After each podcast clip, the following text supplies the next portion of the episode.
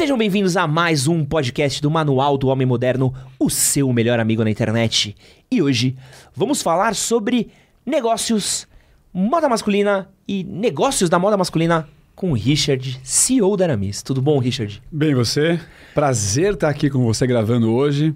Prazer, pessoal. Sou o Rick, 37 anos, Ó, casado, pai de três, então três startups rolando aí, três filhos lindos também, que pra gente aprender bastante. Na Aramis há 15 anos. caramba, 15 anos. 15 anos, entrei novo. Depois a gente pode contar um pouco dessa história. Oito anos na presidência, fazendo bastante transformação, com uma cultura muito inquieta e com muita história boa para contar para vocês hoje. Cara, tô muito feliz de ter você aqui, é um prazer gigante. A Aramis é uma marca que a gente já fez bastante coisa junto.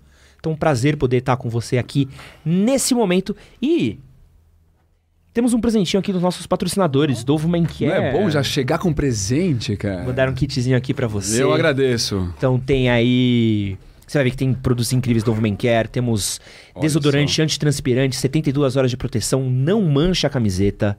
Isso é Temos bom. gel fixador, shampoo com um quarto de creme hidratante, é, shampoo para cabelo, barba e corpo. Então, às vezes você tá. Saiu de uma reunião de negócios, foi pra academia, tem que tomar um banho, já consegue tomar um banho tudo junto. Agradecer ao Woman Care pela parceria aí que a gente tem. Um grande beijo. Um grande beijo pro Stefano, que nos, nos deixa para outras jornadas dentro do Unilever. E um grande beijo pro Jonathan, né? Que tá tendo nosso novo, nosso novo contato dentro do Unilever. Um grande beijo. É, prazer gigante estar com vocês. Se importe menos, se cuide mais. Quem quiser conhecer produtos do Woman Care, vai ter um link na descrição desse episódio daqui. Belo merchan, hein? Que isso, Gostei. Já, já anota aí, Richard. Quero saber uma coisa de você, Richard. A gente fala, principalmente a gente tá fora do mundo dos negócios, fala muito de CEO. Ah, o CEO, o CEO, o CEO. Qual que é a função de um CEO dentro de uma empresa? Olha, eu aprendi que para cada tamanho de empresa precisa de um CEO diferente. Tá. Então, ou você muda, ou você está na cadeira errada. Então, eu posso contar várias histórias desses meus oito anos de presidência, mas a frase que eu vou trazer para você, mais atual, que eu vi do Simon Sinek, tem o CFO, finanças, CTO, tecnologia, CMO, marketing. O que, que o CEO faz, cara? Aí ele falou, o CEO tinha que muda- mudar para CVO, Chief Vision Officer. Então, no final, o que eu tenho percebido no tamanho que a gente já está, quase 100 lojas, mil multimarcas, uma galera no escritório, o papel começa a mudar mais para trazer uma visão para onde está levando Tá. e um fiel escudeiro da cultura que a gente está construindo. Pensa que cultura é um negócio multidimensional. Você pode criar algo que você tem dentro de você, que é a cultura que você gostaria de ter. Mas depois ela vai ser permeada pelas pessoas que estão vivendo ela. Então eu sinto que meu papel é trazer a visão para onde o negócio vai, trazer as provocações e inquietudes que a gente tem que mover o negócio, dar espaço para a turma trabalhar, porque a gente boa precisa de espaço, e garantir que a gente esteja trilhando para o caminho certo com os valores certos. E aí, dentro dessa estrutura, você ainda lida com um presidente, um presidente dentro da Aramis ou não? Sou eu. Que é você também. Ah, então já é mais. Eu tenho um conselho administrativo Tá. que quando a gente fez, eu tinha 28 anos. Aí eu contratei um advisor, Tá. eu fiz um roadshow, que é você vai para mercado buscar investidor. Aham. Aí eu assinei com a 2B, que é um braço do Bradesco e Private Equity, e eu assumi a presidência. Perfeito. Nesse momento, montou um conselho administrativo com os fundos, o conselheiro independente, o Henrique, meu pai, fundou a empresa. E na pandemia, que a gente vai chegar nessas conversas aí, eu me dei de presente um conselho consultivo Boa. com quatro pessoas muito especiais também para provocar mais a companhia e fazer todo mundo evoluir. Porque quando chega num tamanho da empresa que nem tá a Aramis hoje, é uma estrutura imensa, né? De cabeças, de pessoas trabalhando. Como é que você faz? Você falou bastante da questão da cultura. Como é que faz para que isso seja é, passado de uma ponta para outra, assim? Que o que tá rolando dentro da, da sua sala, do pensamento, chegue ali na, na última ponta no, no vendedor que tá atendendo o cliente na loja. Olha, esse é um dos maiores desafios de quando você cresce. A gente está hoje com diretos 800 pessoas Uau. e nos franqueados mais uns 400. É, então a gente está falando de umas 1.200 pessoas que têm que viver dentro dos valores que a gente está construindo. Tem um livro que eu gosto pra cacete. É o livro da Zappos, Delivering Happiness, do Tony Shin. E foi um dos meus maiores insights, assim, que mudou minha mente. Você tem que contratar, contratar as pessoas pautado na cultura que você quer construir. e dar liberdade para as pessoas serem elas mesmas. Então, eu lembro de criar, criar um script de como atender, se o cara é pragmático, vai assim, se é colar, só tira pessoas de moda masculina, que já conhece o produto. E no final é nada disso. Você tem uma visão de valores que você quer que reja a companhia. Então, os meus. Gente do bem, parece bobo, mas não é. Inquietos, porque eu sou uma pessoa inquieta, tem que gostar dessa velocidade. Aham. Questionadores, mas com humildade em como se questiona, para não gerar conflito e gerar potência. E uma veia empreendedora de saber que esse negócio tem um tamanho já razoável, mas tem que ter alma de startup de testar e querer inovar. É. Então eu coloquei esses valores que eu acredito que bebem muito de quem eu sou. E eu comecei a contratar pensando nisso e não só pensando de onde veio. Então, eu comecei a trazer pessoas, independente do setor que eles vieram, na mais de loja, gente de outros segmentos, mas que eu sentia que tinha essa narrativa de querer contar a história e construir. Aham. E eu fiz a mesma coisa no escritório. Áreas core, moda, traz de moda, que isso não traz dá errado. Áreas não core, eu comecei a trazer de outros segmentos também. Para oxigenar o time e a mente da construção. Porque eu não olho só para empresas de moda para me inspirar como eu construo meu negócio. Eu olho para N outros segmentos, empresas de fora. Eu adoro pensar diferente. Uhum. E aí você vai começando a construir meio que uma imagem na sua cabeça e você vai colocando as peças, que basicamente são as pessoas Aham. alinhadas aos seus valores e, e com a mesma vontade de construir. E é muito como eu acredito que a gente fez a, a Aramis e, e poder chegar em 100 lojas e, e ver o NPS da loja própria e da franquia o mesmo. A gente tem Que 88 numa, 89 na outra. Que é demais. alta. Por quê? Porque tem uma cultura de encantamento de você ser você mesmo e atender bem as pessoas pelo prazer de fazer. Quanto tempo tem Aramis já? A Aramis vai fazer 27 anos. 27 anos. 27 anos. Ó, eu tenho 35. 37, ó, quase. Quá. É. No que eu penso de moda, Sim. em 27 anos, eu consigo, acho que você também deve conseguir pensar, como mudou muita coisa. Como as coisas fluíram, uma tendência estava mais alta que a outra, mudou, blá blá blá blá. Como é que uma loja é, que vende produtos de moda masculina consegue se manter, manter atualizada nessas mudanças que rolam dentro do mercado? Não tem marca velha. Tem marca que não atualiza. É isso. A gente fez um rebranding de marca em 2020. Tá. Então, historinha rápida. O fundo entrou em 14. De 14 a 19, a gente teve um crescimento médio de 14% ao ano. Pô, bom, Uhum. consistente. E sabe quando você sabe que a- moda está mudando, Uhum. o consumidor está mudando, mas a empresa está indo muito bem, então você vai ajustando de uma maneira consistente, mas não radical. Aham. Foi assim que eu fui indo nesses anos. Aí veio a tal da pandemia. E eu vi esse negócio cair 93% no mês, 85% no outro mês. Aí eu falei, sabe uma coisa? Cada um lidou de um jeito. O meu foi fazer muita coisa. Falei, já que aconteceu tudo isso, eu vou reinventar meu negócio. E aí, percebendo que o consumidor já estava evoluindo, a gente estava vendo uma moda mais casual. Uhum. E a marca tinha um dos valores muito claros: qualidade, caimento, produto que dura, mas com um olhar um pouco mais tradicional. E quando eu olhei para isso, eu falei: tem um universo que eu posso reposicionar minha marca que é um casual sofisticado. E nesse lugar, eu bebo do que eu já tinha de DNA e eu provoco a marca para ir para um lugar onde está acontecendo a mudança do, né, do homem, nessa liberdade de expressão e atitude.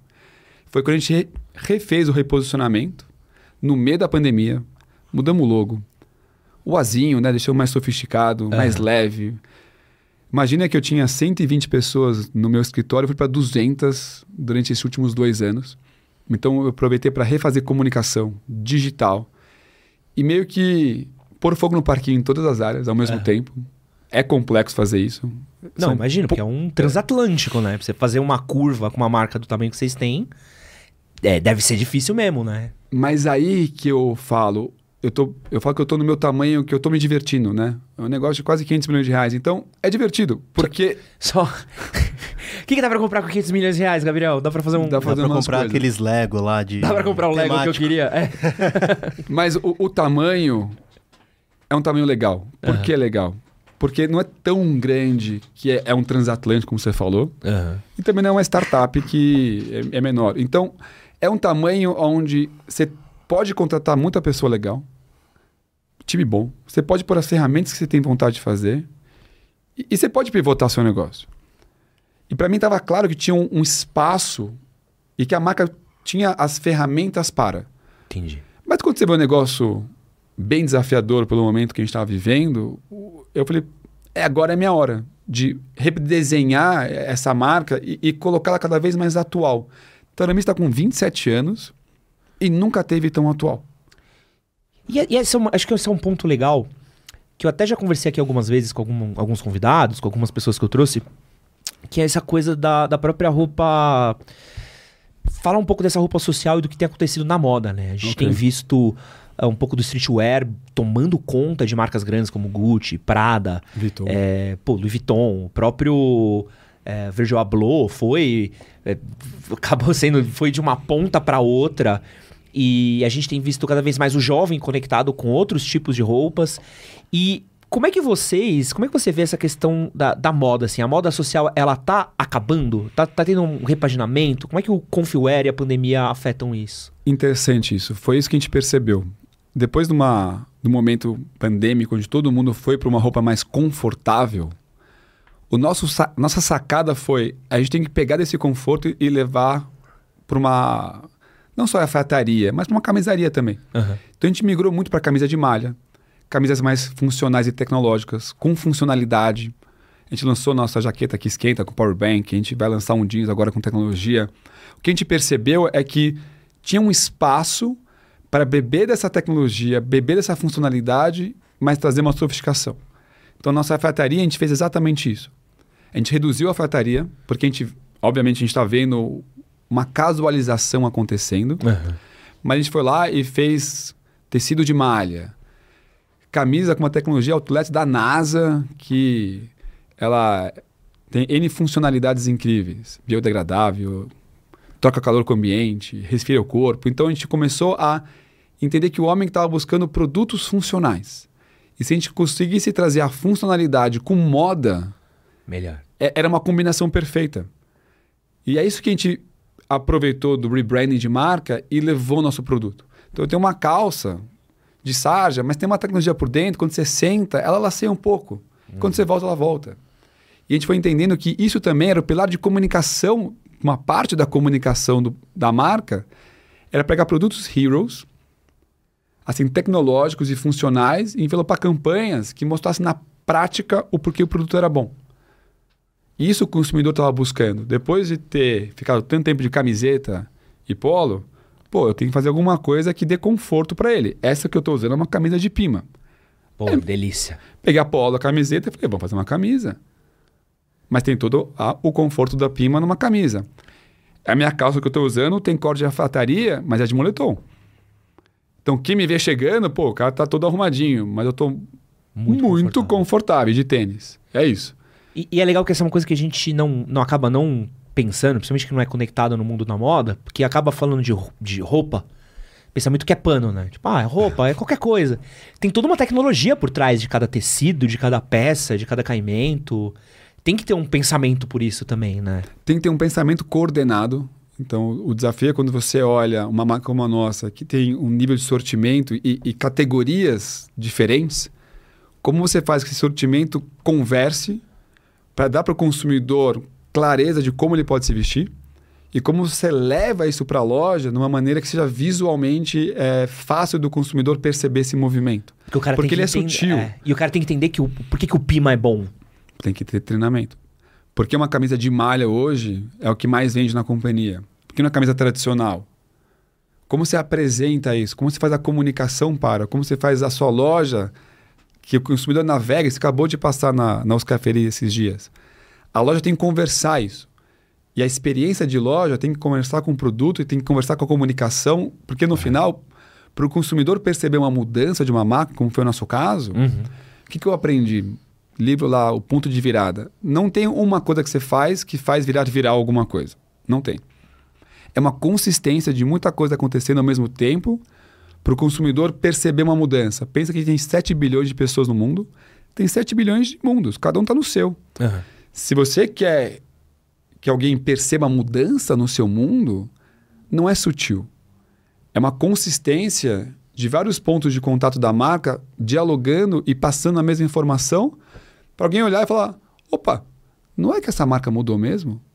E aí você vê uma curva de clientes novos entrando, uma marca de 27 anos, na maior curva de crescimento que a gente teve da história. A gente cresceu em 21 contra 19, né? Porque 20 não é. para comparar. A gente fez 25% de crescimento em receita. Que legal. Com um lockdown de dois meses e por aí vai. E esse ano a gente está mirando crescer mais de 30 contra o ano passado. Então, meio que 50% a mais da empresa em dois anos. Por quê? Porque a gente conseguiu passar com clareza aonde a marca está e que ela tem de valor para entregar. E aí veio um volume de consumidores que também estavam buscando algo assim, que se conectaram com o que a gente estava construindo. Cara, isso é uma coisa que eu, eu, particularmente falando, sinto muito em Aramis de... Quando a gente começou o trabalho do manual, eu via muito Aramis como... Ah, é roupa social, roupa pro meu pai. Meu pai sempre é foi um cara executivo. E hoje eu falo, não, eu gosto muito, adoro as calças de vocês, assim... Meu produto favorito de Aramis hoje é calça. E gosto e vejo. Eu falo, puta, não, quando eu quero fazer um high-low, quero fazer um visual que, pô, ele é casual, mas ele é um casual arrumadinho, quero uma coisa mais assim, puta, eu quero uma peça aqui da Aramis, porque eu gosto disso. E, e, é engraçado, né? Como você falou dessa mudança de tempo, é exatamente da onde eu vi. Dá, dá pra. A gente que tá de fora, principalmente acompanha, dá pra ver essa virada, né? E uma coisa que eu tenho visto do mercado falar também, e que acho que tem uma intersecção com o seu trabalho, a gente tem falado muito de Big Data nos últimos anos, é, internet, acho que finalmente a gente parou de ver a internet como uma coisa, entendeu? Que a internet é, é a coisa, né? Está em tudo. E também um pouco de como site, aplicativo, etc. Como é que é, é essa questão de tecnologia para influenciar as vendas? Como que vocês conseguem usar tudo que vocês têm para conseguir chegar no consumidor final? Tem, aí a gente tem umas cinco frentes que a gente pode conversar. Eu vou trazer dois exemplos, depois, se quiser, me aprofundo em outros. Uhum. Primeiro, a gente está montando toda a estrutura de data lake, CPD, tudo para poder conectar todos os dados com mais inteligência e, e, e trazer em cima do data mais direcionamento para o negócio. Mas vou então... dar um, um exemplo para você. Uhum.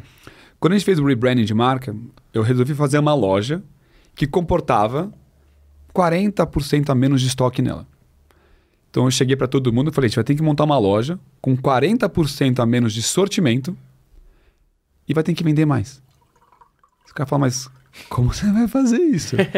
sabe há quantos anos eu quero fazer isso? Uns 5 anos.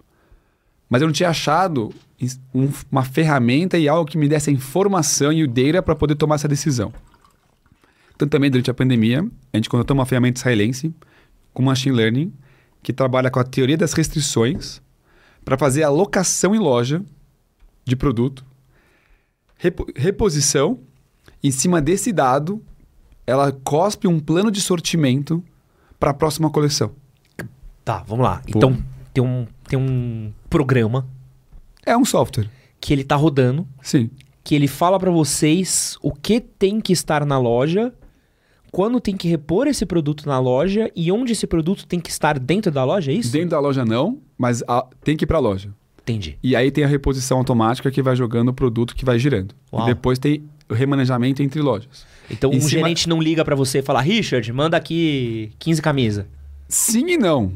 Porque sim e não. Toda quarta-feira tem a quarta Aramis, que vai o time de planejamento, compras, produto na loja tem uma apresentação do time de vendas falando: esses são meus tops 10 mais vendidos, isso eu não estou vendendo, isso eu estou sentindo falta, isso acabou. Então, é legal ter o, o, o dado? É, o dado é muito importante. É. Mas não dá para perder o feeling humano. Então, o que a gente faz? A gente usa os dados para criar estatística em plano de sortimento e alocação, ouvindo o time de vendas. E imagina que a gente tem 100 lojas, a gente tem franquias e próprias, mas a gente tem mil multimarcas também. Que também tem um, um, um hábito de consumo diferente e um sortimento diferente. Então, como a gente pega todas essas informações, para cada coleção, fazer um plano de sortimento mais robusto é. e ajustado, sabendo que canais consomem sortimentos um pouco diferentes. E como você faz isso tudo, criar uma coleção que atenda à realidade de um Brasil que é basicamente um continente de tão grande que ele é e tão é. peculiar. E a gente conseguiu fazer isso. E hoje as lojas operam com muito menos sortimento. Então, se pegar o quarto trimestre do ano passado, A gente vendeu umas 20 mil peças a mais, com 108 mil peças a menos. Então é 30% a menos de estoque Que legal. para vender mais. Isso ajuda o quê? Capital de giro é ótimo, que melhora. Bom. Aham. Mas mais do que isso, o consumidor conseguiu ir na loja e perceber esse, esse movimento. Porque uma loja cheia de produto dobradinho, o cara não enxerga. Ah, não. Então eu precisava deixar a loja mais leve, com menos produto, mais arara, mais frontal, mais exposição, para ele conseguisse enxergar a loja e navegar nela, Então, é, em cima de dados. e é legal você ter inteligência do que, que tem que ter lá dentro, né?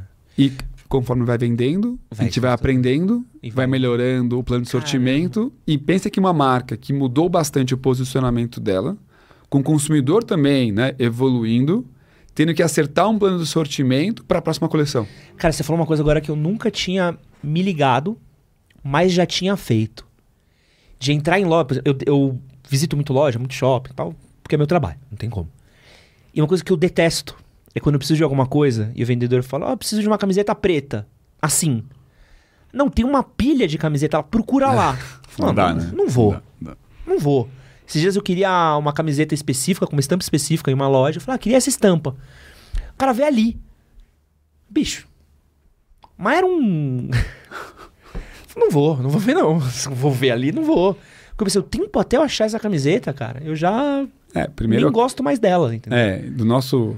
Quando a gente pensa no nosso negócio, a gente quer um atendimento humanizado e próximo. Então já é algo mais exclusivo, até porque o produto, qualidade e preço demandam um atendimento mais próximo. Sim. Então acho que cada marca tem a sua estratégia. Mas o consumidor poder navegar pela loja e entender ela, e ainda ter um vendedor bem treinado para fazer um- um- uma boa experiência, Não, é a conexão disso. E poder ver, né? Você poder ver, ter- você poder Tocar. encontrar o produto é parte da venda também, né? E, e site, como é que é essa tecnologia de vocês em venda, em site, e-commerce? Como é que entra a parte de tecnologia também? É muito interessante isso. Então, hoje, metade do que o meu e-commerce vende, metade, é código do vendedor. É vendedor de Ah. loja trabalhando. Que maluco, o cara da loja. WhatsApp, mandando mensagem. Então, a gente colocou uma ferramenta que é O2O, online to offline. Então, eu consigo fazer toda uma estratégia de régua que eu já mando para o meu time de vendas quem tem que abordar, qual o momento que ele tem que abordar, o que, que ele já comprou, o que, que conecta com ele. Carrinho abandonado de e-commerce, vai para vendedor poder assessorar o cliente e ajustar e, e ver o que, que ele pode ajudar. Então, o que, que foi legal que a gente viu nesses últimos dois anos? Tinha um, meio que um conflito de canal. Ah, o cliente de e-commerce é um cliente, o cliente de loja física é outro cliente. O que, que a gente aprendeu todo mundo? É o mesmo cliente. Só que você vê o LTV do cliente, que é on e off, ele é duas vezes e meia a três vezes maior que o LTV de um cliente de um canal só. LTV? Lifetime value. Então, O o que ele cliente, o volume de compra que ele tem em valor financeiro, você vai multiplicar pelo frequência, né? É muito maior quando ele compra nos pelo menos em dois canais, o físico e o online. Mostrando que quando você conecta os canais, a venda ela é muito mais exponencial porque você consegue colocar o cliente no centro da- da jornada e fazer todo um movimento com CRM, o e-mail marketing, WhatsApp, dialogando com o consumidor. A gente montou uma plataforma de conteúdo, depois a gente pode falar sobre isso também. Então, sempre pensando como a gente vai aproximando o consumidor para dentro do ecossistema da marca, para ele poder se aproximar mais dela, ter os pontos de contato e assessorar o cliente da melhor maneira possível. A gente tem uma mesa em casa, que leva desde mala para casa do cliente a o vendedor ir lá pessoalmente fazer uma experiência única na casa. Cara, que legal. É, eu, eu acho isso muito louco porque eu, eu sinto, e eu vejo. Tem até um amigo meu, Daniel, queridíssimo, que ele é. ele é meu advogado, ele trabalha com a gente. E ele sempre fala, ah, onde é que eu compro roupa? Ele é sempre esse cara. E eu gosto de ver ele, porque quando eu vejo ele, eu penso no, no padrão. Falo assim, a experiência do Dani é o cara que tá consumindo meu conteúdo, então eu preciso entender ele. E ele é um cara que ele é muito assim, ele detesta ir fazer compra. Então ele não gosta. Ele vai, ele vai uma vez. E às vezes ele vai nos lugares que ele gosta muito. Sim. E ele não volta porque ele não quer ir de novo pro shopping. Fala, ah, puta, ir no shopping é mó trampo. E tem que ir, tem que parar, né? Então quando você tem essa coisa do WhatsApp, quando você tem esse contato, o cara acaba comprando na loja, gostando, já sabe que gostou, porque usa no dia a dia, porque também. Homem também pra comprar roupa às vezes é meio cabeçudo, né? Do, ah, não sei se vale tudo isso. Aí quando você fala, ah, não, pô, essa aqui é boa. Será que a camisa é boa? Será que não sei o que é bom? Eu, eu vejo evoluindo muito o homem em relação a consumo e, É, e hum. prazer em consumir. Tem, obviamente, aquele público ainda que quer ir lá uma vez por semestre, faz o que tem pra fazer, Aham. compra o volume que tem pra comprar. E eu tenho percebido muito também homens que estão passeando, vendo coisas que eles gostam e, e consumindo com uma frequência maior também. É mesmo? Você tem, É. Vocês têm sentido isso lá do lado de vocês? Especialmente porque a gente tem rejuvenescido a marca e tem vindo um público mais novo, que é muito mais assíduo de moda e, e- e frequentar o shopping. Eu vejo muito cliente que tem relacionamento com o time de vendas e gosta de ir lá, porque tem cafezinho, tem uísque, tem champanhe, tem tudo aqui para dar esse lugar de experiência. Pensa que um shopping é um deserto. Uhum. E sua loja tem que ser o oásis, onde ele vai lá porque ele lá se sente bem. E no final, é- essa sensação que muitas vezes não é fácil de você tangibilizar, você consegue sentir. Por isso que o espaço tem que trazer esse conforto de querer estar. Então a gente tem muitos clientes que são fiéis de ir lá com frequência. Tem consumidor que gosta uma compra grande. E tem consumidor que gosta desse proximidade do vendedor porque ele confia no vendedor que sabe os produtos que estão chegando e que combinam com ele e já assessora esse, essa experiência e deixa ela com menos fricção. A gente tem alfaiate em todas as lojas, então interessante isso. é topíssimo. Isso é a gente topíssimo. tinha Nossa. por causa da, da, da alfaiataria. Só que o que aconteceu? A gente reduziu a alfaiataria. Eu brinco, se eu vendesse metade dos costumes que as pessoas, que as pessoas acham que eu vendo, ia ser maravilhoso, Aham. que eu faturava mais, mas eu não vendo. Mas eu nunca pensei em tirar essa experiência. Porque Não, eu ajusto sem- a camisa. por favor, não, isso é incrível. Não tirarei, porque isso faz parte de algo único que eu consigo entregar para o meu consumidor para ele ir até a loja. Porque lá ele vai entrar, vai colocar a roupa que ele gosta e vai ter alguém ajustando a peça pro fit dele. E outra coisa maravilhosa, e que, pra quem não sabe, gente, comprar roupa na Hermes é top. Sem sacanagem. Hora do assim. merchan. Não, nem tô sendo pago. Queria, mas, mano, é muito bom. Porque eu detesto o sentimento de, tipo assim, comprei uma. Eu gastei esses dias quase 300 conto na costureira. E pra mim, que sou um mão de vaca, gastar mais 300 conto além do que eu comprei de roupas é, é um pouquinho a mais. Então É. eu já vou pistola, já, pô, a fazer a barra, e fazer cintura, e fazer não sei o que, e manga, blá, blá, blá. Falei, "Uh, E aí tem que ir na costureira e esperar, e aí é um outro ponto, aí você tá num canto do shopping, você vai pra um outro canto, aí você vai pra cá, pá, pá, pá, pá, pá. E ir na Aramis e você pegar a roupa, ir lá, e ter o alfaiate, e o cara já fazer, e você já ir pegar sua peça bonitinha, puta atendimento. Cheirosa. E o cara que sabe te explicar, porque às vezes é, eu tenho um, um, um costume maravilhoso que eu peguei, um costume cinza que, que é de vocês. E, pô, o cara ajudar você, falar, putz, não, pro seu biotipo é legal isso. Vamos fazer um pouquinho aqui que vai ficar legal. O cara que entende, não é que nem às vezes é, a moça da costura que às vezes tá querendo correr porque tem 15 mil barra pra fazer no shopping. Então é um atendimento maravilhoso. E, e o que eu acho que é um diferencial é que a roupa sai bonita. Você sair com uma roupa bonita, uma calça bonita com a barra bonitinha, é muito melhor que você sair com uma barra sobrando. Porque até a percepção que o cara tem do. do eu falei que eu adoro as calças exatamente por isso. Porque quando eu falei pro cara, ah, eu quero usar uma calça assim, porque eu gosto muito de tênis e quero que meus tênis apareçam. O cara falou, não, então a gente vai ter que fazer essa barra dois dedos mais pra cima. Eu falei, puta, cara, falei, você é uma mãe, porque você já me fez a coisa direito, assim. Eu brigo às vezes com a costureira do sobe a barra, com os meus tênis. E acho isso, como experiência de, de consumidor, puta, dá, dá de A gente 10 a tem 0. Em todas as lojas. Isso é maravilhoso. Todas? Porque- Todas. Faz parte de uma experiência da marca. Tem, Que que ter, tem que ter alfaiataria para poder, tem que ter alfaiate para ajustar. Moda, para mim, é, é muito de expressão e atitude. É como você se sente. Um-. Um dia, cheguei um dia num treinamento de vendas no meu time do Brasil. Tava perto do, do Natal. Aí eu falei, vocês vão vender de uma maneira diferente. Falei, o que você quer aprontar agora? Falei, vocês vão vender perguntando o que, que a pessoa quer sentir. Como assim? Falei, usualmente as pessoas vão comprar uma roupa ou para algum momento ou porque eles querem sentir algo. Se você entender o que ele quer sentir, como ele quer, se- sabe, sentir empoderado, Aham. você vai direcionar a experiência de compra não para o produto, mas como ele vai se sentir. E isso não tem concorrência e preço. Porque você está saindo do racional do preço, você está colocando, entendendo o momento dele. Puta, eu vou ter um jantar. Não, eu vou viajar. Não, eu vou ter isso. E você se envolve nisso e você apresenta para ele como ele vai se sentir. Aí você vai ajustando e vai apresentando. Quebrou a barreira do preço. É. Ah, mas na marca ABC tem um produto mais barato ou mais caro, pouco importa. Não, porque você, tá, você não está nesse momento mais. Isso que eu entendi da experiência de atendimento de roupa. Tem gente que usa roupa porque tem que usar roupa.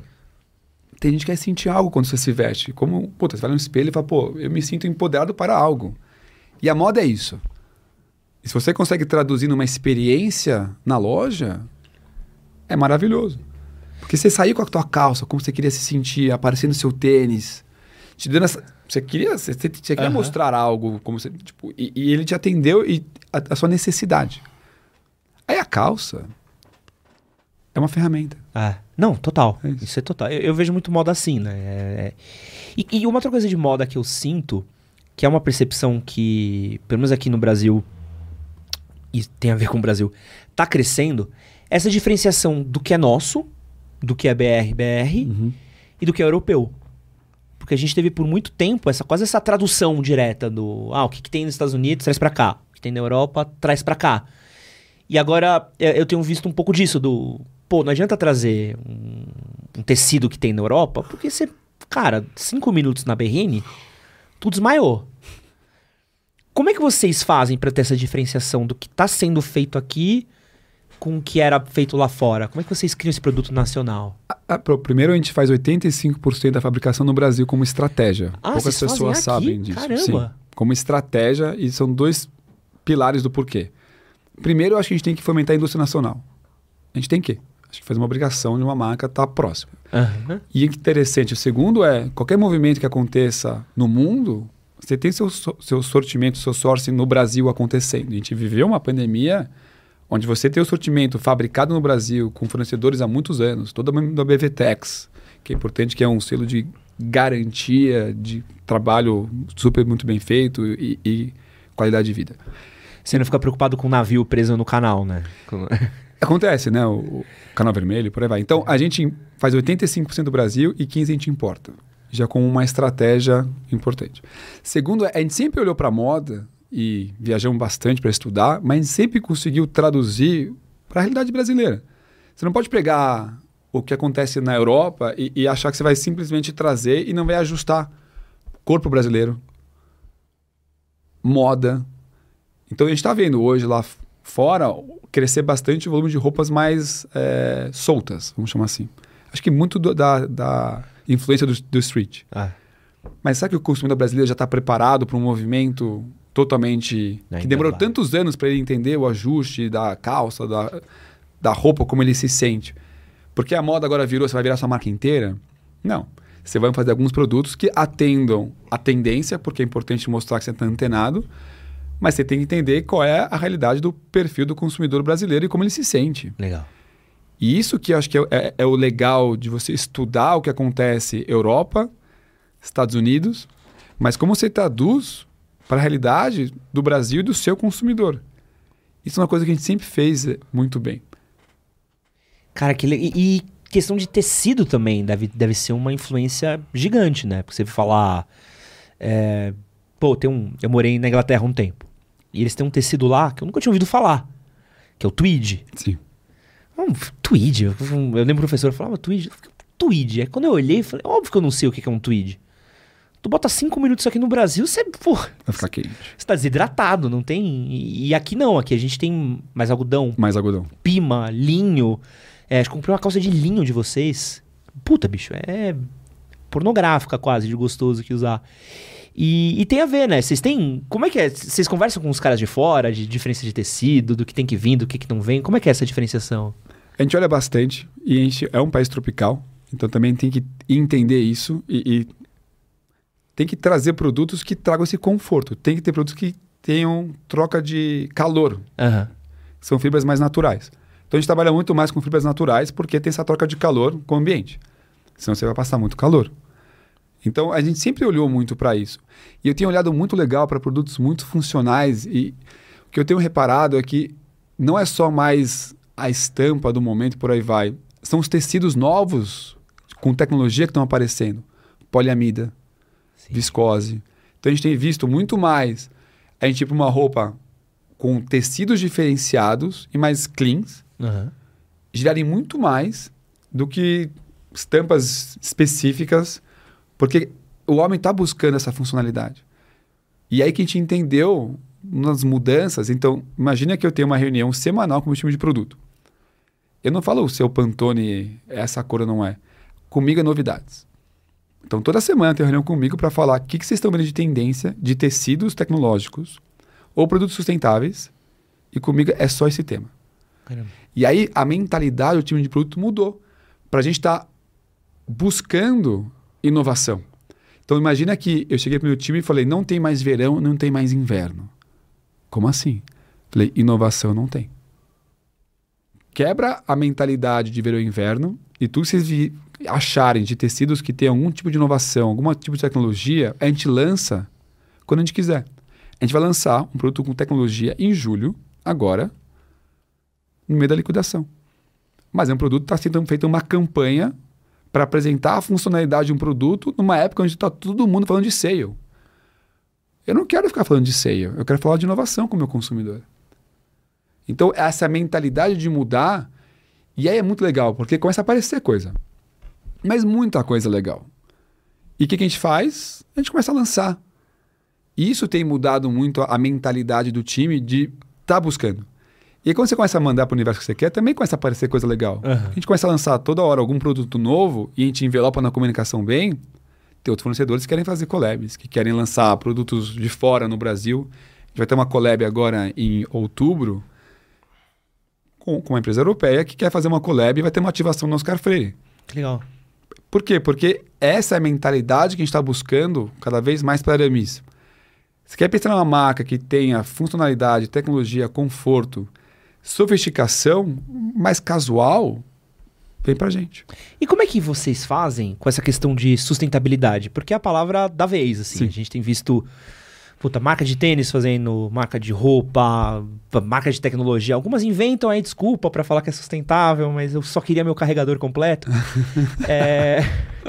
Como é que vocês fazem para manter? Porque deve ser um desafio. Precisamos ter um número X de produto. Sim. Precisamos ter lucro e precisamos ser sustentável. Como é que consegue manter essas conversas se dialogando? Primeiro, a gente está vendo o, ainda bem o mundo evoluir para olhar para ESG com um olhar totalmente mais evoluído do que foi os últimos dois, três anos. Então, uhum. a gente está vendo isso acontecer. Então, isso é muito legal. A gente lançou, o primeiro nosso relatório de sustentabilidade foi o primeiro que a gente lançou. Legal. Foi muito legal. E a gente participou do Fashion Revolution, Índice de Transparência da Moda. Primeiro ano a gente ficou em 17 de 50 no ranking de largada. Que demais. E aí a gente foi atrás de se aprofundar mais, de ter um olhar para buscar produtos sustentáveis. E é uma evolução. E é isso que é legal. É, a gente montou um relatório de sustentabilidade mostrando o que a gente tem hoje e o que a gente está buscando ir atrás. E acho que esse é, é a, a real, não pode ser um greenwash. Você tem que construir dentro dos pilares que você tem. Então, eu tenho uma reunião com o meu time para fazer sustentabilidade, para buscar produtos, tecidos, para buscar fornecedores que já têm certificações de algodões orgânicos e, e, buscar isso. E aí você cria uma agenda e você vai evoluindo ela. Mas a gente vai ter que juntar a sustentabilidade com bottom line financeiro. Vai, vai tá acontecendo. A gente está vendo isso numa velocidade cada vez maior e é bom porque vai trazendo mais produtos e tecidos que já estão com essa mentalidade de produzir, porque no final a gente não fabrica nada, a gente desenha tudo e a gente terceiriza a fabricação. Então é legal que a gente começa a ver os fornecedores trazendo produtos inovadores e sustentáveis. E a gente vai trazendo isso para dentro da coleção. Você vai na Aramis hoje, tem um lugar que tem produtos sustentáveis e, e organizado, com garrafa PET, tênis. E aí a gente conta até onde ele é sustentável não é 100%. Porque é uma outra questão, né? Tem que ser realista. Olha, é um produto que a gente trabalha com tecido, mas ainda a linha não é. E tudo bem, porque a gente está evoluindo para. E eu acredito que o mercado também está. E eu acredito que há alguns anos, não vai ser uma questão mais. Quem não tiver vai estar tá fora do jogo. E tem uma, uma falsa percepção que eu vejo de, de sustentabilidade, principalmente no público final, que, ah, pô, isso aqui é sustentável, é feito de material reciclado, deveria ser mais barato. É, não. E às vezes é o contrário, né? Mas você não acha que as pessoas, ainda mais na Europa da vida, já estão pagando mais caro por produtos sustentáveis porque sabe que vai fazer bem para o planeta? Sim, eu, eu acho que essa é uma mentalidade nossa, assim. Acho que o, o que eu vi das últimas vezes que eu viajei. E aí, puta, tava até falando disso aqui, aqui em cima. Tem percepções completamente diferentes fora do Brasil, de sustentabilidade, de da onde vem o produto, eh, da própria comida, que plástico que é feito a garrafa d'água que você tá bebendo na água. Pô, fora do Brasil é obrigatório você explicar o plástico Sim. da garrafa d'água. Aqui, a gente tá bebendo câncer e às vezes a gente nem sabe. E não que a gente esteja fazendo isso, mas. É, É, Mas eu acho que a gente está evoluindo. é, eu acho que é, Eu é um- vejo essa evolução de percepção. Eu vejo no showroom, quando a gente apresenta nossos produtos sustentáveis, essas pessoas, os multimarcas compram. Eu tenho visto, é, numa curva bem interessante de crescimento, essa conscientização. É, eu acho que é, um- eu acho que é o que tá vindo. Acho que pra geração mais nova Ah, é muito maior. é muito maior. É muito maior, assim. Da galera de 20 menos, assim, 25 menos, que é uma galera que já tá conversando. É o pessoal que reclamou muito do canudinho plástico. Essa foi uma vitória dessa geração. Talvez o pessoal mais velho da minha idade, da nossa idade, às vezes ainda olhe e fale, ah. Talvez ainda não tenha essa percepção tão grande. Engraçado, eu tenho, pessoalmente, eu tenho três filhos. E, e para mim, eu fiz um curso uma vez que é Espelho Meu, Espelho Seu. Aham. Os filhos, eles são exemplo das nossas atitudes, não do que a gente fala. E no final, nossos colaboradores e quem está assistindo a gente também. Então, para mim, trouxe uma consciência de, pô, eu- tenho que olhar para minhas atitudes. Então, eu tô na praia com meu filho, a gente pega plástico que tá andando lá na areia, a gente joga, joga no lixo. Porque ele, é a conscientização que a gente está gerando para uma, pra uma geração nova. Eu acho que o nosso papel, que é uma geração de estar em transição, é, é- é ter essa consciência. Sim. E aí passar para nossos filhos isso. E falar que não, não, não é legal jogar alguma coisa no chão. É- é- é- tem que comprar coisas com uma pegada que possa ser mais sustentável. Tem que olhar para isso. Então eu, eu acredito que vai muito no exemplo e essa geração está vindo com, com, com esse desejo e genuíno, né? Não, e eu acho legal Genuíno. que é. Você falou de exemplo, eu cito até uma questão de informação. Cara, quando comprava roupa mais novo, cara, é- barato, é caro, tá bom, tá ruim, esquece. Aí hoje, tipo, tá legal, e essa marca? Que marca que é essa? Você começa a ver, beleza, o que, que essa marca apoia? Quem investe essa marca? Qu- Quais são os embaixadores? Quem que eu gosto que tá com essa marca? O produto é sustentável, não é sustentável? Você começa a ver coisas e valores que antes não eram conversados e estão sendo comunicados e é puta. Isso é maravilhoso, cara. A Você- gente faz investimento em marketing, a tem um trend hunter como o Cauã, a gente tem N caminhos. Mas para mim, o melhor marketing é as pessoas felizes na sua empresa. Sim. E no LinkedIn, meu, postamos que estavam felizes de estar um ano, dois anos. A gente fez a festa julina ontem, todo mundo celebrando. Isso é o real, porque aí as pessoas vão estar olhando e falar, pô, mas essa marca eu vi. O pessoal gosta de trabalhar lá. O pessoal vai na loja, eles são felizes, estão sorridentes de estar atendendo. E esse, para mim, é um dos não é, melhores marketing. É a maior verdade que você pode vender. E o consumidor está mais próximo, porque no final, as redes sociais aproximou Sim. as marcas para o diálogo. É. Isso que é muito legal. E a gente quer, e, e acho que esse é o principal ponto, né? Porque antes a marca tava lá. Vamos pensar, a gente que, que é cria dos anos 2000. Pô, você tinha que sair da sua. Você tinha um, um comercial que tinha lá o que a marca falava ali entre um, um bloco e outro da novela. E aí você tinha que ir até o shopping, você tinha até um lugar. Hoje você tem o Instagram, hoje você tem o Facebook, hoje você tem canal no YouTube. YouTube. E aí a marca ela tem que falar alguma coisa, né? Tem que ter voz. E esse é o desafio de vocês também, né? Todo mundo. A marca tem que poder falar, tem que poder dialogar. A gente montou uma plataforma de conteúdo, chamada Miss Way, para falar sobre. A gente tem os insiders, são os co-criadores de conteúdo com a gente, tem nosso time de redação que escreve, e tem uma área de community para começar ao consumidor poder dar dicas de restaurantes, lugares legais. E a gente fazer a curadoria e começar a engajar. Então, para mim, uma marca que consegue evoluir para um conceito de comunidade, além do CRM tradicional de engajamento, vai ser, para mim, vão ser as marcas que vão conseguir prosperar nos próximos anos. Porque deixou de ser o produto e virou o conceito, né? O produto é muito importante, a qualidade, o Sim, ca- sim. onde ele vem, mas cada vez mais é, é a conexão que você consegue gerar entre os consumidores com a marca. Ah, não. Então era muito mais eh, antes, quando eu entrei na Aramises, eu lembro de um papel, folha sulfite, que o gente de marketing na época fez, riscando a folhinha, colocando revista A, revista B, revista C, anúncio em janeiro, fevereiro, março, abril, e esse era o plano de mídia da marca. Hoje a gente tem um. Deve ter uns 10 designers e redatores na companhia trabalhando em conteúdo para poder apresentar o que a gente está construindo. Eu tenho meu time de performance dentro de casa. Mídia, CRM, performance, tudo integrado. É outra coisa. Porque mudou a velocidade. Mudou a, a, o entendimento de como você vai chegar até o consumidor, como você vai estudar as etapas do funil, como você vai trabalhar awareness, quais são os pequenos detalhes nas artes que vão engajar mais. Que engaja agora, depois para de engajar, você tem que ajustar. Então, mudou muito toda a estratégia de como a marca se comunica, ficou muito, muito mais complexo, ao mesmo tempo que trouxe uma proximidade do consumidor e um entendimento de ajuste muito mais eficiente. Acho engraçado essa coisa de marca, Gaps. Porque. Que- Sabe como é que eu sei que funciona? Como? Meu celular é sempre da mesma marca. Meu celular, meu relógio, meu tablet. Não Sim. tem. Não tem. Funciona. É bizarro, né, cara? Como a gente acaba.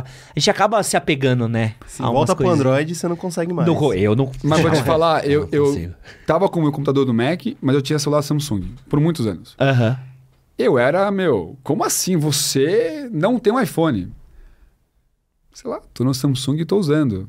Nossa, não. E olhavam com uma cara, tipo, como assim? E, e isso é incrível. Quando uma marca tem lovers ao ponto de olhar pra você e falar, como você não tem um iPhone? Eu sei, eu tô no Samsung há uns 4, 5 anos e tô feliz com ele e, e me adaptei com o Android. Aí eu voltei agora pro iPhone, depois lá do uma outra Voltou mídia pra casa? social que tinha que só tinha no iPhone. E acabei indo- voltando pro iPhone e já tinha um Mac e tudo, obviamente, o mundo fica muito mais conectado e bom. Mas é tão legal quando você consegue criar uma marca que as pessoas defendem. Porra. Aí é o supra-sumo da marca. Eu- Eu falo que a gente tem um desafio de montar uma marca icônica. E a gente colocou o desafio ser o destino número um de lifestyle do homem. Saindo além da moda e, e trazendo muito mais do que moda.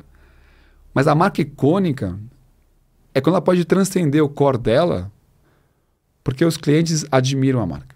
Não, pô, eu respiro Nike. É, tô vendo. Pô, e é, um- e é uma Adoro coisa que... A Nike, e, adoro. e pra mim é, um, é sinistro, assim. Explicar pra mim o que que é. Eu falar, cara, é um lifestyle. Você adorou o livro, então, né? Não, é... é maluco. Eu gosto de... Cara, é, sei histórias da Nike, dos designers, dos produtos, dos embaixadores, do não sei o quê. Porque pra mim é, é, é um conceito de excelência. É um conceito de um produto bom. É um conceito fashion. É um conceito... Comunica muito bem. transgressor. Pô, tu pegar todos os garotos propagandas que foram icônicos pra gente, Michael Jordan, é, Ronaldo, é, no momento que eles foram, era uma coisa transgressora, era um moleque. Cara, os caras pegavam o moleque e botavam pra cima. É, o próprio produto, cara, é incrível, assim, olhar o que é, o que são isso e, e- e deixa de ser, né? Hoje, eu tive uma reunião uma vez com, com a equipe de Nike no Brasil e é muito doido você ver o patamar que os caras chegam, que é vende. Tipo, a conversa assim, vende. É uma coisa que a gente sabe que vende. Aí a gente só facilita vender mais, a gente só facilita chegar mais, facilita o público entender o que, que tem de informação. Porque vende tanto que às vezes o cara não sabe o que tem dentro do produto. E aí parte da comunicação dos caras é mais explicar pra poder vender mais ainda. Porque a marca é icônica. Puta. E você está comprando pela, pela, por ser a Nike. Cara, esse tênis daqui, Air Force One, lançado em 1986. Air Jordan 1, é, 87, se eu não me engano. Não, 85, 84. São tênis que estão sendo vendidos há mais de 30 anos. Do ano que você nasceu, é o mesmo tênis. É incrível isso. E tem meninas de 15 anos no TikTok que o sonho de consumo delas é um tênis que o pai dela usou quando era mais novo. O mesmo produto, na mesma cor. E não é incrível isso? Isso é maravilhoso. Isso, é o acerto. Isso é o supra-sumo. É, esse Quando é o você sonho. chega nesse nível, é maravilhoso. Então, esse busca de uma marca icônica é algo super desafiador, é óbvio, mas isso te impulsiona a estar refletindo e, e- e- e provocando a marca. Aham. É, faz todo sentido. E como é que vocês veem essa molecada? Eu tenho visto muito, eu acompanho muito rede social, óbvio. E, e eu vejo muito. Você até citou rapidamente essa molecada de TikTok, de Instagram, de Reels. É, é- tá muito conectada com moda, é uma coisa que tá vindo muito forte. E consomem, e gostam, e criam, e pensam. Como é que você vê a sua marca em relação a esse público mais novo? Vocês pensam em ter alguma comunicação? Faz sentido? Ou vocês esperam eles em uma outra etapa do processo? assim? Isso é uma boa provocação que eu estava com os conselheiros nossos debatendo sobre o tema, como trazer o 2530. Você pegar hoje, a base que mais consome, consome aramis é 30, 39. A base que mais cresce é 20, 29. A que mais está crescendo em percentual e a que mais consome é 30, 39 e depois 50, 59. Depois cai. Então, é uma boa provocação como a gente se conecta com esse consumidor e com qual categoria da marca a gente vai conectar com ele. Talvez a gente vai ter que conectar com uma camiseta, que vai dialogar muito mais com ele do que uma camisa. Aham. Então a gente estava até debatendo, a gente fez uma pesquisa muito legal de marca para entender, depois de três anos, tudo que a gente veio fazendo na marca, qual é a percepção do consumidor. E a gente ficou se perguntando, pô, como a gente se conecta mais com o 20, 29, porque os conteúdos são mais diferentes e tem mais possibilidade de criar. Uhum. Então é uma coisa que a gente tem debatido bastante, é, como de chegar lá, e para mim é muito mais dando liberdade para co-criar conteúdos do que você vir com a linha mestra da marca. Entendi. Então acho legal quando você dá o produto e deixa a pessoa criar. E aí É. criam conteúdos que dialogam com a base deles. Porque senão você vai fazer um conteúdo que não vai dialogar. Então, para mim, tem um olhar muito mais de como você direciona isso e dá liberdade. E aí a marca consegue conectar com perfis de consumidores que talvez não imaginavam se conectar com a marca. Porque é uma jornada, né? Eu vejo, pô, a nossa própria estratégia aqui é uma empresa um bilhão de vezes menores. Eu sempre falo assim, cara, a gente tem que ter nossas personas. Pô, tem. Mas tem muito que pensar um pouco no. Pra que homem que eu tô falando hoje? Sim. Então, tô falando com um cara que tem quantos anos? Então, eu não posso estar preso nesse cara, porque se esse cara envelhece e para de consumir e eu fiquei perdido para aquele cara mais novo, eu perdi meu cliente de amanhã. Mas sabe que é uma coisa interessante que eu fiquei refletindo também sobre isso um dia? Eu É. lembro alguns anos atrás, entrou um, um, lá, um moleque de 20 anos na loja e um senhor de uns 70, alto. Aí eu fiquei olhando assim na loja e pensando, como você comunica uma marca para isso? São dois extremos na mesma É. loja comprando. E aí eu fui entender eh, mais para frente que a gente tem que trabalhar menos por idade e mais por atitude. É isso. Então não importa a idade. Isso é uma coisa que eu vi muito no Netflix, eh, Facebook, todo mundo trabalhando. Muito mais que tipo de conteúdo você quer consumir. E independe da sua idade, a gente vai te mandar os conteúdos que vão dialogar com você. E para mim foi a minha quebra de paradigma na comunicação. Eu tenho que fazer uma comunicação que dialoga com o perfil de consumidor. E a idade é uma das variáveis. Tem cara de 20 que se sente com 50, tem cara de 60 que acha que tem 30. É como você se sente. E aí foi uma quebra de paradigma até para a segmentação da marca. Muito mais segmentação atitudinal do que etária. Nossa, agora deu até um. Porque é um pensamento foda, né? Porque você acaba tirando um pouco do. Essa pressão da qual a sua persona. É, não. o que, que ele tem- faz? Cara, com quem você quer dialogar, qual é a atitude que está apresentando e quem vai se conectar com isso vai se conectar. Sim, isso é muito legal. E, e como é que. Aproveitando. É que é bom ter. É bom ter gente inteligente aqui, né? De, Olha. de outros lugares. Sempre. Eu falo. ó, é, eu falo aqui que a gente tem o privilégio, já falei isso mil vezes aqui, de ter. Conversas que a gente tem aqui, tem pessoas que pagam pra ter, às vezes. Então a gente tem aqui, às vezes, é, poder, é uma mentoria em forma de podcast, às vezes. E como é que você diria de dica? Pô, mais de 100 lojas. Uhum. uma marca consolidada. Crie minha lojinha hoje. Tô criando meu negócio. Quero começar a empreender, quero começar a ter. é, começar essa jornada. Comecei com a minha primeira das, quem sabe, um dia 100. Qual que é o. O, o- o que, que eu tenho que pensar? Qual que é o primeiro start que eu tenho que ter quando eu começo a querer criar o meu negócio? Eu não vou poder falar muito aqui, mas eu estou montando uma marca nova. Tá? que a gente vai lançar daqui a uns dois meses. Quando eu fui, então eu vou usar meu exemplo pessoal. Então, ok, a gente tem a Aramis, 100 lojas, mil multimarcas, crescendo, vamos abrir mais um- umas, até umas 170 lojas, acho que a gente vai bem. Eu comecei a pensar, tá na hora de eu pensar num novo negócio para poder continuar crescendo. E quando eu fui desenhar essa marca nova, eu fui atrás de olhar o mercado e falei, o que, que eu posso lançar que eu não estou vendo ninguém fazendo aqui ainda e vai me colocar como pioneiro em algo inovador. E eu tô falando de moda. Uhum. E é o que a gente está desenhando aqui. Há três anos eu estou trabalhando nesse projeto, veio a pandemia, tudo, desafios. E é uma coisa que não tem muito no Brasil. Então eu demorei para achar o tecido, ver como costurar e por aí vai. Então, eu tô nesse momento de uma experiência de lançar algo novo, por mais dos meus 15 anos de bagagem de Aramis e 8 na presidência, eu tô com aquele fio na barriga gostoso de, pô, É. vou fazer uma coisa nova. Então, eu olhei para o mercado, eu olhei, o que, que eu posso criar que seja único aqui ainda? E que eu tenha clareza do meu território. Porque se você vai brigar com todo mundo, é uma briga dura. Não quer dizer que não dá, tudo dá. Olha quantas marcas DNVB estão nascendo de, de moda, de roupas é, básicas, e está crescendo. Então, óbvio que tem espaço. Mas você tem que olhar e entender aonde você quer se posicionar. É. E, e- e tanto demografia como atitude. Porque demografia também é importante. Eu estava dando uma mentoria para um. Até um franqueado meu que tem marca própria, está expandindo. Eu falei, qual a sua estratégia de expansão? Não, eu estou abrindo aqui, aqui, porque essas praças são boas. Eu falei, não, você tem que pensar numa demografia. Você está construindo uma marca. Você está construindo uma marca, como você vai fazer para ela ganhar relevância num território?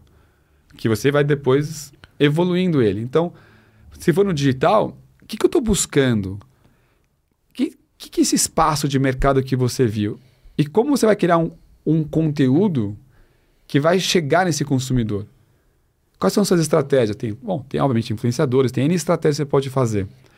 Mas no meu caso, eu quis buscar algo que eu não vi ninguém fazendo, que existe lá fora, não é? Não existe. Agora eu tô curiosíssimo. O que, que é isso? Esse é meu Parece trabalho. o mestre dos magos aqui. Meu Pô, que trabalho que é gerar que que é? expectativa também, Pô. entendeu? Eu tenho que gerar minhas expectativas. Mas foi isso pra mim. Então eu olhei pro mercado e falei, eu vi uma tendência que tá acontecendo, não tem ninguém fazendo, eu acho que tem um território que eu posso me posicionar e uma marca nova que me dá ainda mais flexibilidade de, meu, inovar na comunicação dela, porque é uma, uma marca nova. E é assim que eu tô fazendo agora. Legal. E aí minha estratégia já está sendo desenhada. Quem vai ser meu macro influenciador, que, meu, vai chegar com a gente, co-cria na marca. O que, que são os territórios de collab que eu gostaria que essa marca se conectasse? Quem é o perfil de consumidor? Qual é a jornada que ele tem? Em que momento dessa jornada a marca vai se conectar? Tá. Porque às vezes você tem que entender a jornada desse cliente e às vezes você vai achar um espaço numa jornada que as marcas grandes estão e, e tem um espaço lá que ninguém está fazendo. E eu fui entender nessa jornada e falei, opa, o mundo está evoluindo. Funcionalidades. A gente viu uma casualização. Não vou dar spoiler. Ah, você viu, né? Tava na expectativa do spoiler. Falei, tem um território novo. E é isso que a gente está explorando agora. Então, eu estaria... Se eu fosse lançar uma marca nova, uma coisa nova, eu estaria entendendo aonde eu tenho força para ganhar. Então, vou dar um exemplo para você. A alfaiataria da Aramis. Eu vi uma hora a alfaiataria e falei, putz, eu tenho várias fábricas que têm um bom produto e, e com um preço menor que o meu. Ou tem uma concorrente que tem, que tem de costume numa loja, eu tenho na empresa inteira. Aí eu falei, essa briga é difícil ganhar. Então por que eu vou brigar? O que eu entendi? Falei, tem um espaço na alfaiataria de um terno intermediário de preço. Então não é, não vou brigar pelo terno barato e nem pelo submedida, mas tem um espaço. Se eu trouxer terno com mais elastano, com mais funcionalidade, com uma barra italiana, com um cinto que combina com a cor da calça, então traz uma modernidade, eu ponho uma camiseta, eu ponho um tênis nele, eu vou desconstruir, eu vou achar um lugar para a alfaiataria da Aramis. E esse lugar, eu acredito que eu não tenho um concorrente. Isso é legal. E aí, numa marca de 27 anos, que tem um reconhecimento de alfaiataria, eu reposicionei nossa alfaiataria para um lugar que eu olhei para o mercado e falei, aqui, nesse preço específico, com essa qualidade e esse corte, não tem ninguém fazendo. Então, Então, você pode fazer isso, lançar uma coisa nova, ou você pode fazer dentro do seu sortimento para você entender o que, que tem no seu mercado. E qual é aquele lugar que você vai achar que você vai ser mais. Vai ser único nesse lugar. E é lá que você ataca. sensacional. Eu lembro, pô, um produto maravilhoso que vocês trouxeram é o terno dobrável. Você viu o washbook que lava na máquina de lavar? Sim, pô, é maravilhoso. Foi isso. Porque isso é um, pô, a coisa mais Primeiro um costume palavrão. do Brasil, que você põe num saquinho, você põe na máquina de lavar, você tira, seca e usa. Porque esse é o maior saco da roupa social. É o quê? Fui no, no evento de gala do, da Comic Con esses dias. Aí, pô, tem um lá um. Tem um blazer maravilhoso da Aramis. Azul, lindo. Até vou mostrar aqui pra você. Vamos mostrar. Ô, é difícil a gente ter o cara das marcas que a gente usa aqui pra gente mostrar. é maravilhoso. Postei um milhão de fotos dele. Só que eu peguei ele, pandemia, fiquei quatro anos sem usar a parada. Aí eu pensei, puta, preciso lavar isso aqui. E como não era washable, aí, pô, vai na, na tinturaria e acha, e lava, e é um trampo, e passa. E esse washable é o sonho, cara, que é. Tu joga na. Já viu isso, Gabriel? Não. É o terno que lava na máquina de lavar roupa, irmão. É isso. E não, Simples não estraga assim. nada. Não. Não, ele já foi costurado e com tecido pensado para Aí, isso. esse daqui, ó. Maravilhoso só. esse azulzinho aí. Isso é incrível, tô apaixonado por esse coisinho. Maravilhoso, maravilhoso. Depois eu mostro o cinza também que eu tenho. Sou. Todas as minhas roupas sociais são de vocês. Eu sou. Gosto muito. E aí tá desmistificando com calça. Ah, E agora você tá vendo outros produtos com mais funcionalidade, mais conforto. Isso que é o legal da marca, né? E assim eu deixo meu salário inteiro, Gabriel, na loja. É assim que o Richard ganha. As férias da, na Disney do Richard com os filhos dele sou eu lá, não. É assim, ó. Começa com a calcinha aqui. Eu vi minha calça aqui, ó. Bonitinha. Tô- Engraçado, né? Que cada consumidor acaba entrando, às vezes, por um produto. E eu lembro, há muitos anos atrás, a gente era muito conhecido por camisaria. Tá. Não, que era misto tem a camisaria A. Aí uma hora eu falei, cara, eu não quero ser reconhecido por um- uma categoria. E eu trabalhei pra caramba pra, meu, apresentar uma calça legal, um tênis legal, uma camiseta. Aí eu lembro de algumas especialistas de marketing falar, mas qual é o produto, qual a categoria que você tem que comunicar mais? Falei, não, eu demorei anos para desconstruir uma categoria e montar uma marca de lifestyle. Eu não vou voltar a falar de uma categoria. Porque você entrou pela calça. Porque você gostou da calça, do corte, da, do tecido, do ajuste. Isso que é muito legal da marca. Isso é mesmo. Quando cada consumidor ele vai entrar por algum produto, alguma categoria que chamou a atenção dele. E aí o trabalho de construção dos vendedores, da exposição de loja, de apresentar que, opa, na verdade eu tenho um lifestyle completo aqui. E aí você vai aumentando a frequência e o ticket médio do consumidor, porque ele conseguiu, e a gente trouxe esse conceito muito para a marca, one stop shop. O homem tem que resolver a situação dele na marca. Tanto é que a gente, plataforma de conteúdo. A gente montou um marketplace com curadoria de marcas para dar para o nosso consumidor, além da moda, outras marcas que dialogam com o momento de consumo dele. E a, a mentalidade que a gente está construindo é como eu crio esse one-stop shop para o homem moderno. E pra gente terminar, Richard, eu quero saber de você. Qual que é a diferença de valor e preço? Boa pergunta. Eu olho muito para. E eu falo muito com o meu time, né? É, a gente olha um produto e fala. ah, Se fizer a matemática, ele custa 359. Aí fala, ok, legal. Vale? Aí quando você fala para valer. O que, que vale?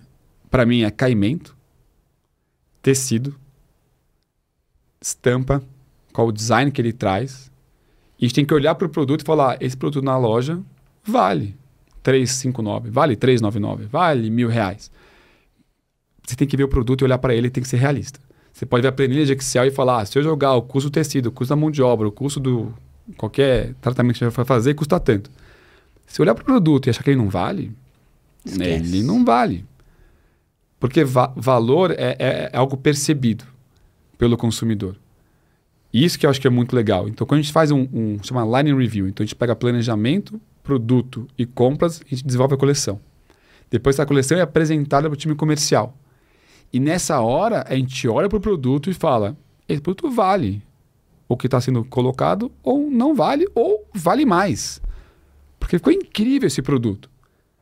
E é isso que é o olhar legal, é quando você não está só olhando a planilha de Excel de quanto custa. Você está olhando para o produto e vendo quando a gente acredita que ele vale no mercado. E é como a gente faz muito da construção, do ajuste do plano de sortimento do que vai para cada loja.